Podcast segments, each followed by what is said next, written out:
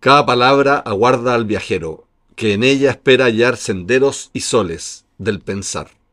Cecilia Vicuña. ¿Cuánto has viajado, Pancho? Mucho. ¿Ah, en serio? ¿Has viajado? Mira- ¿Has salido de Chile alguna vez en tu vida? Ay, él, porque él es extranjero y es inmigrante. Un extranjero en su propio mundo. Oye, me gusta esta frase ¿Inmigrante? ¿Me has dicho inmigrante? Inmigrante eres, po. Ah, cabrón. ¿Me has dicho inmigrante? Pero ¿En ¿cuál es el problema? No, no, ninguno, pero no me lo había dicho hasta, digamos que la policía me pidió mi documento. No, no, no. Pero en Inglaterra también te dijeron que era inmigrante. No, está bien. Ser un ciudadano del mundo no es lo mismo que eh, encontrar palabras significativas. Bueno, hemos invitado a Romina Samaniego para que nos hable de las palabras significativas. ¿La hemos invitado o te he exigido que la invites? Y también escucharemos el poema de Gabriel Pérez, que desde Hualpén escribió a poetasruculistas.gmail ¿Dónde está Hualpén, perdón? en la región del Biobío. Ah, bueno. Chile.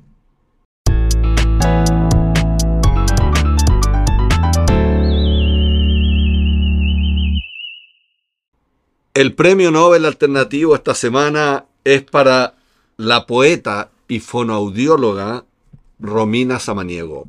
Pincay. Y artista total. Es una artista total. Efectivamente, Romina nació en Ecuador, pero vive en Chile. ¿En serio? Sí, Mm. nació hasta los tres años, vivió en Ecuador. Y es fonoaudióloga de profesión y artista miscelánea. ¿Qué significa eso? No, que hace muchas cosas, canta, baila, actúa, explora. Y además tiene un proyecto desde el 2018 que se llama Palabra Significativa, que nosotros la conocimos en ese proyecto y por eso quisimos invitarla para que nos hable de las palabras. Y por qué son significativas y cuándo son significativas. ¿Cuándo ha sido significativa para ti una palabra, Pancho? Eh, escuchemos a Romina mejor, más interesante que yo. Bueno, vale. Arborecer. Llegar una pequeña planta a transformarse en árbol. Atalaya. Estado o posición desde la que se aprecia bien una verdad. Conticinio. Hora de la noche en que todo está en silencio. Alible. Capaz de alimentar y nutrir. Escamondar. Limpiar los árboles quitándoles las ramas inútiles y las hojas secas. Limpiar algo quitándole lo superfluo y dañoso. Constelar. Hacer que un espacio quede ocupado. Sidrisma. El susurro del viento al pasar entre las hojas de los árboles. Porque eres básicamente, Romy, tú, una palabra o una secuencia de palabras. ¿Desde cuándo decidiste ser una palabra? Yo creo que podría pensar que desde que era muy pequeña me interesaron mucho. Comenzaba a, a crear con palabras en distintos formatos. Por ejemplo, hay videos y, y registros desde que era muy chica cantando improvisadamente y juntando palabras que podrían tener como un mayor sentido o no, pero estaba como fluyendo con eso. Eh, Pero eso es, Pero una visión- eso es una respuesta correcta. ¿Quién eres tú como poeta, Romina? creo que esta es alguien todavía muy restringida. ¿Y, y qué palabras dice alguien restringido? No sé, creo que se podría ver como un poco el, el- el simbolismo en que veo a la palabra en sí como una, un poema. Como una poesía. O sea, hay palabras que son maravillosas y que Tú ya... haces terapias con palabras. Exacto. O Y, sea, y cuéntame, ¿cómo es tu día a día? A ver, ¿cómo, cómo, cómo, cómo podrías hacerme terapia a mí con las palabras? bueno, creo que Que yo no tengo ninguna, una- no tengo ninguna nueva, hace mucho rato. oh, es, es muy... Sí tienes nuevas. Ah, sí. Sí. Mm. Solo que quizás no han salido, Mm. no se han hecho tan conscientes o puede que no las conozcas o puede que estén como en tu léxico un poco más pasivo, o sea que Mm. quizás sí las comprendas pero que no, no las expresas y puedes como reencontrarte con algunas palabras y esa es la idea, como que tú puedas también te- poner como tomar contacto con tus palabras significativas. ¿Cómo eres tú como terapeuta? Mm, Una Mu- poeta. O sea, creo que me gusta los, eh, generar, es- y se me hace muy fácil generar espacios íntimos. Mm. Y creo que eso ya de por sí hace develar la poesía en la otra persona. Como de forma eh, no forzada, o sea, como a partir de, de- que es parte de lo que hago en los talleres de palabra significativa, pero que ahora también lo estoy mezclando ya con la fonoaudiología. Siento que integrar ha sido una palabra muy significativa para mí en este tiempo. Entonces es como a partir de ciertas semillas lingüísticas o pequeñas eh, mini invitaciones, van saliendo algunas palabras. Algunas palabras van como teniendo más luz y luego se puede hacer alguna actividad quizás mirando esas palabras que Mm. tú misma o tú mismo evocaste. Y por algo fue así, y por algo es en este presente que estas palabras te resuenan y que en otro, al otro día quizás ya podría ser distinto. Vicente, Vi-. Vicente Huidobro, eh, antes de morir, dijo en la tumba una- unas palabras muy significativas. A mi entender, después de mi experiencia de vida en Chile, Huidobro es el más grande poeta Mm. de, de Chile realmente, ¿no? No, no, no es Neruda, no es Teresa Vilmón, no, no es Pablo de Roca, es Huidobro. Por eso seguramente Pancho Jiménez luego me va a matar. Pero eh, dijo eh, antes de morir sus palabras significativas y, y dijo mm, vieja cara de poto.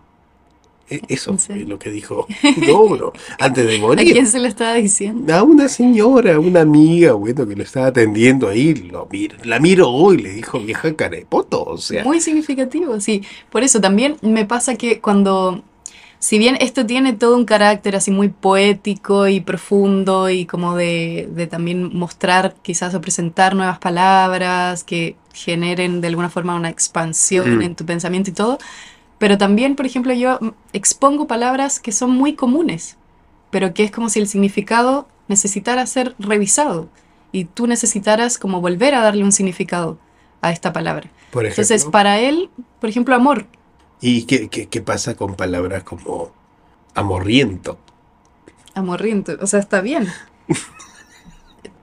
Mira, lo que te iba a decir era que creo que también hay una parte importante de democratizar como el lenguaje de las palabras, en Mm. especial porque las personas no suelen conectarse tanto con el lenguaje más anali- eh, Analítico. no, o darle un espacio real al lenguaje. Si pensamos, la, la gente en realidad no es como que se entusiasma mucho por la asignatura del lenguaje, en el colegio incluso, es como muy subestimada y todo.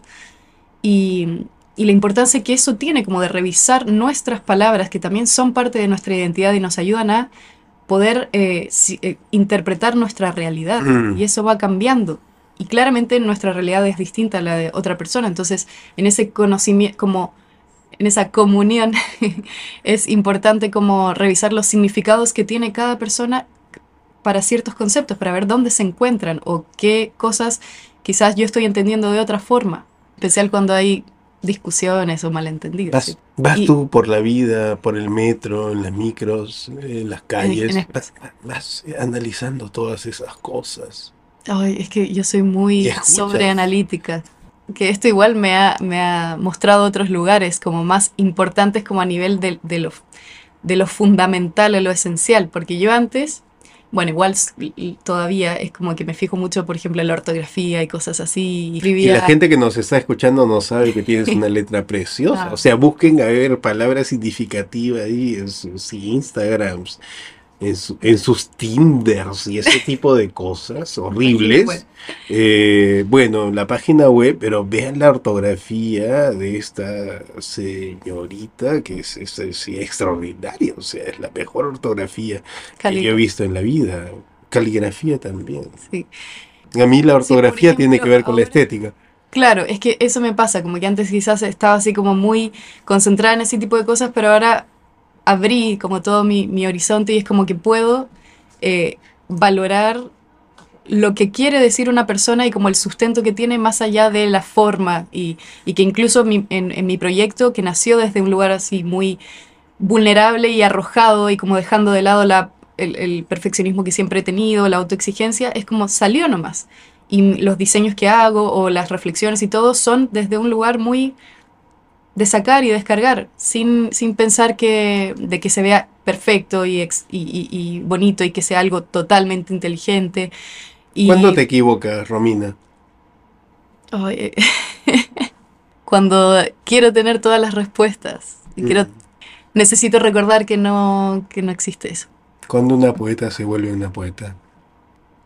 Cuando se equivoca. Y creo que tiene mm, una comunicación amistosa con lo que comúnmente llamamos errores o intentos en realidad. Entonces creo que eso es como una... O quizás cuando es capaz de contactarse con la sensibilidad varias veces y eso existe como una especie de práctica al respecto, pero que no quiere decir como de algo de, de perfeccionarlo, sino como de desarrollarlo y vivir en esa, contactando con esa sensibilidad y hacer algo al respecto. Y tengo la sensación de que Palabra Significativa fue como un reseteo para mí, porque yo antes igual he, escrito poesía, pero cuando era muy chica, o reflexiones, y, y constantemente estoy pensando, pero creo que está todo acá y no, no, ha, no ha todavía tomado forma de papel o, o de otras cosas, pero sí de Palabra Significativa, que no lo encuentro ¿Cuánto menor. consideras muy chica? Entonces es como a los 12. por 12 años. Sí. Eh, ¿Te has enamorado de alguna palabra? por ejemplo, hay una que, que siento que yo repito un poco como mantra, que es un concepto muy amplio y filosófico japonés, que a propósito claramente tienen una len- lengua muy aglutinante, entonces dicen muchas cosas, y es wabi sabi, que es un poco aceptar la belleza. Wabi sabi. Sí, este concepto de la Eso es lo que viene con el sushi cada vez que lo pide. ¿No? Sí. Qué tonto. Sí, y tú no te habías percatado de que era algo tan poético. Qué tonto. Qué tonto. No, wabi sabi, no wasabi. Ah, no. Ah, Lo otro ah, pasa. ya, ok. Y es la belleza de la imperfección. Mm, O sea, aceptar que está ahí, siempre va a estar. También pertenece un poco a este otro concepto como kintsugi, que es eh, que las cosas reparadas y visiblemente reparadas son hermosas. Tienen un, un valor especial y distinto y único. Mm.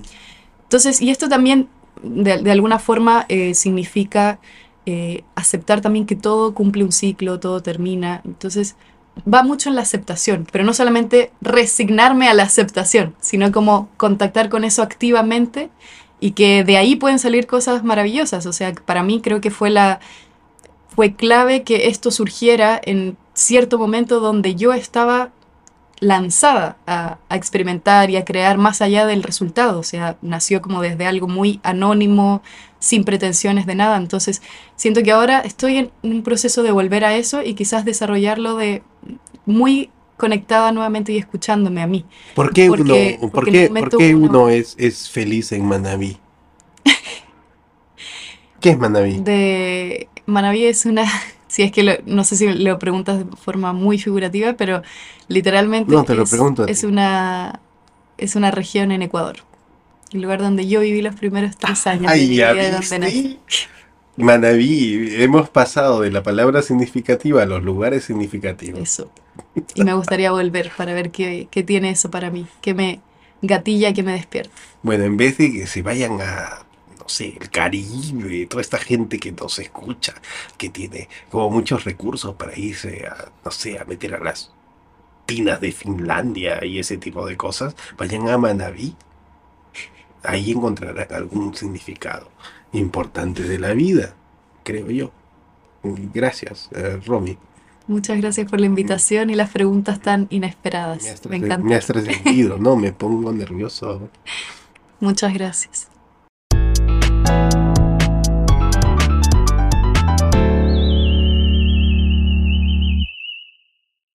Abrimos nuestra sección Poesía sin vergüenza y la entropía tutelar nos ha presentado el poema de Gabriel Pérez Díaz. Gabriel Pérez Díaz es de Hualpén, es decir, de la octava región en Chile. Bueno, ya no se dicen números, parece. La, octava- la región del Biobío. Pero viste que te que suenas anacrónico cuando empiezas a decir números de regiones Sí, po, para alguien que está en Alemania, en Madrid. no sirve de nada. O sea, Es verdad. te serviría Pero ser un, un serviría- poquito más ciudadano del mundo. Podrías salir de Chile, de tu isla, Oye, de tu cueva, sirve. alguna vez. ¿sirve que de- yo diga que está estudiando para ser técnico en enfermería? Está extraordinario. Y que, Eso. y que estudió también sociología. O sea, ojalá que ninguno de los poetas que nos mande poemas sea poeta oficial. Bueno, él dice algo parecido. Dice que además de cuidar a una persona postrada, dice que, que se dedica a eso en una parte, dice que su conexión con la poesía es muy volátil y frágil. Me gustó eso. Mm. Pero experimenta que la necesita. Dice, necesito leer, necesito escribir. Hermano, poesía para no poetas. Muy Esa bien. es la clave. Muy bien. Pero está frito porque tú eres poeta. Yo no, Ah, no, no. no, no. Ya, lee el poema. La poesía es conectar con las sensaciones de un momento. No, pero léela con ganas, vamos. La poesía es conectar con las sensaciones de un momento. Es como abrirse paso entre el ruido y escuchar la melodía de las cosas. Revolotear como un electrón más en medio de la corriente. Es querer imitar la ilusión de la llovizna que crea el viento y las ramas de los árboles. Es como sentirse fuego en el ritmo galopante del orgasmo inminente de otro cuerpo. No se puede así realmente la poesía. Unox como humanox recurre a las palabras Espérate, aquí tenemos que detener la lectura. Efectivamente, Gabriel pone uno o una con una X. Está muy bien, muy integrador, pero claro, es difícil leerlo. Pero léelo como tú te sientas cómodo. Léelo uno y una mujer lo leerá una. Perfecto. Ya. Unox como humanox. Recurre a las palabras porque es el objeto con que el que fija el torrente de la experiencia. Y Unox, en su pretensión, quiere escribir libre de las restricciones de las palabras y tal vez la poesía es arrebolarse el pecho intentando no cederle tanto espacio a esas palabras. Y un poema es lo que se pudo dar en ese ensayo permanente de hacer habitables ciertas palabras, o más bien de volverlas parte de una misma por el tiempo que dura el corazón latiendo al ritmo del centelleo de la conmoción. Ya, no sé bien por qué lo leíste así el poema. ¿Te gustó, no te gustó? ¿Qué te pasó? ¿Qué te importa? Ya, pero lo leíste de una manera particular, digamos. Ah, sí, porque hice énfasis en algunas frases que Ya. me harían sentido si uno estuviese como básicamente, digamos, heredando este tipo de, de poesía para, para el futuro. Eh, me parece un gran poema, me parece muy, muy Ya. rescatable. Sí, a mí también me parece un buen poema. Eh, tiene obviamente cosas que uno puede, podría como podar para darle más fuerza al poema. Unox, eh, como humanox, eh, Claro. recurre a las palabras, eso me cae muy mal. como utilizar la X eh, para no denotar género. Sí, yo Sí, creo que los sí, poetas no deberían ser tan políticos, da lo mismo. Eh, a lo mejor podría simplemente... eh, Poner hacer- uno porque está hablando de él. o sea, Bueno, pero él puede considerarse po- po- una. po- pone- poner las cosas que, que él considere o que ella considere, da lo mismo. Pero, pero no hacer como este tipo de intervenciones raras que, bueno, no, no necesariamente son equivalentes a las cosas que, que uno lee, uno entiende, ¿no? Sí, es una discusión que da para más. Yo me quedaría con el tema de la palabra. Me quedaría con esto de que la poesía tiene que ver con sensaciones, por lo tanto, cosas a las cuales no puedes ponerle palabras, a diferencia del pensamiento, en que le pones palabras. A las sensaciones es difícil ponerle palabras, por eso él se quiere escapar de las palabras. Pancho, ¿tú eres un poeta racional? Buena pregunta. ¿Eres? O sea, trato de dialogar entre la razón, el sentir y el intuir. Me- yo trato de que salga la intuición. Y que las palabras, por eso me gustó esto de que dice, las palabras son una restricción. Pero a lo mejor por eso escribes tanto. No, no escribo tanto. Ah, no, No. no. No. Pero e- eres, eres realmente racional, o sea, te, te consideras un poeta que escribe de Ya, pero que porque giramos a a mí, estamos hablando de Gabriel Pérez Díaz.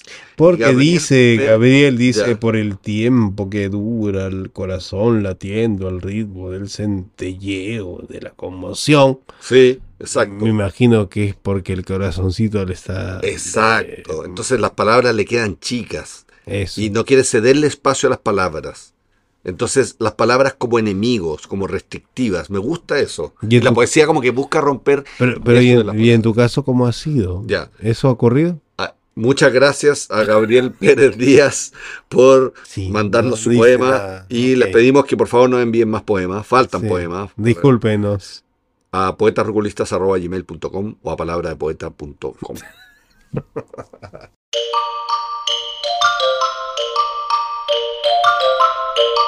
Bitácora Ruculista. Abrimos la bitácora ruculista de esta semana.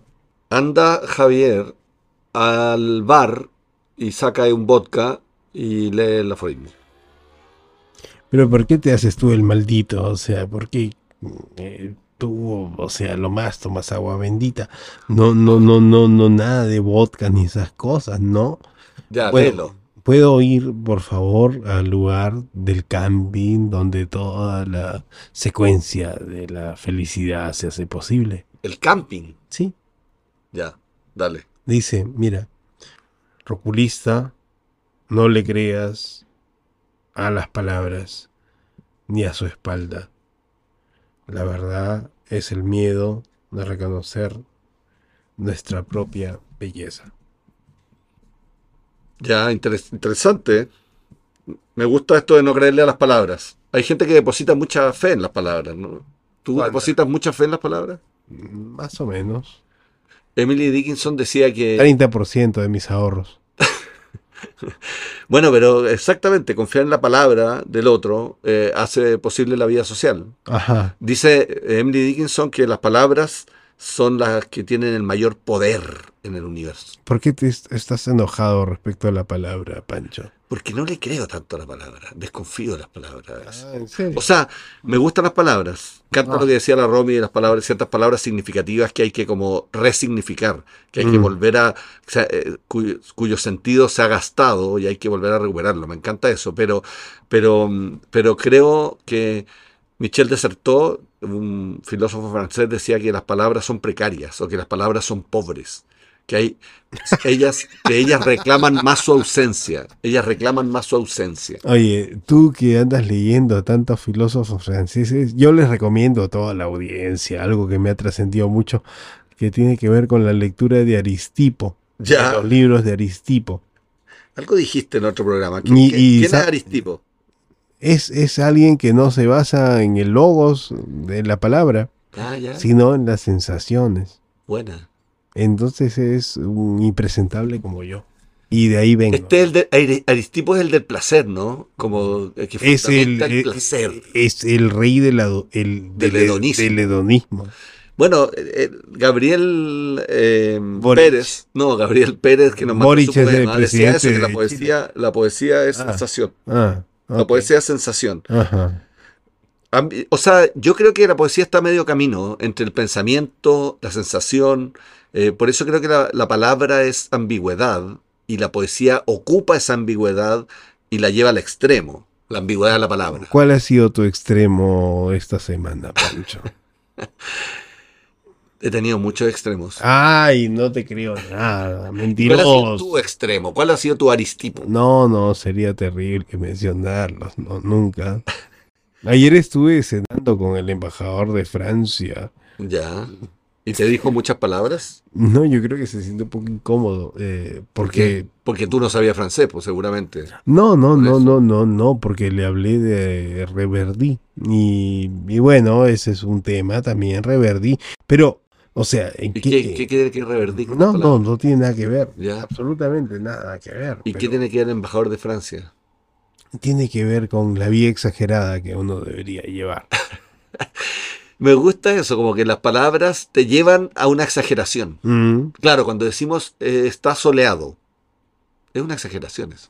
es una frase, bueno, eh, O lamentable. Pero ¿te acuerdas cuando Borges decía la unánime noche? sí, bueno, está buena. Eso está La buena. unánime. No, no, no es la Soleada. pobre, soleada, misteriosa, Claro, claro. energética. Es la unánime. Es la unánime noche. O sea, ahí Sí. te cagó todo. O sea, Sí, ¿cómo- exacto. ¿cómo puedes superar Es eso? como que lleva la palabra a, a un extremo. Eso siempre ¿En, hemos en- dicho. en qué, en qué- en qué extremo estás, Pancho? Eso me preocupa de ti. Que tú, mira, yo te voy a decir cuál es tu tesis. O sea, fenomenal lo de tu podcast y Tú estas consideras cosas, que, pero que, que yo me mantengo en el centro y que no voy a ni un extremo. Esa es tu tesis. No, yo creo que te mantienes muy a la derecha desde hace mucho tiempo. Muy a la derecha. Muy a la derecha, desde, hace- desde chiquito te han formado así. Y, y, y tú navegas hacia la izquierda. No, o yo, ahora, mismo re- La X no, no había que ponerle y lo inclusivo era lo más exclusivo. Ah, no, yo creo que yo estoy a la deriva. Ah, sí. Ni a la derecha ni a la Ah, izquierda, bueno. sino a la deriva. Está bueno eso. ¿Y cuánta gente que nos escucha? Es- no sé, he recibido muchas invitaciones por redes sociales de gente que no conozco y gente que me parece terrible. Pero deben ser los auditores, la gente que nos escucha, ¿no? De- Gente que te parece terrible. ya Sí, nadie sí, sí, sí. Bueno, y a todos les digo que sí, sí, sí, sí, sí, por supuesto. Bueno, eh, no hemos llegado a nada, como siempre, en esta sección. Nunca, Las palabras. Vamos a pelear, Pero. Pero es verdad que no hay que creerle a las palabras. ya no habrá más Hay que- programas.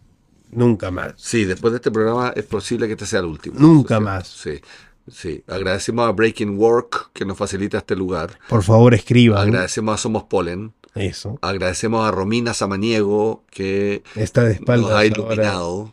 Sí. Nos agradecemos también a Gabriel Pérez Díaz desde Hualpén Mm. y a Aristip. Y Aristipo, sobre todo, y Adán Méndez, que lo ha traducido. Chao.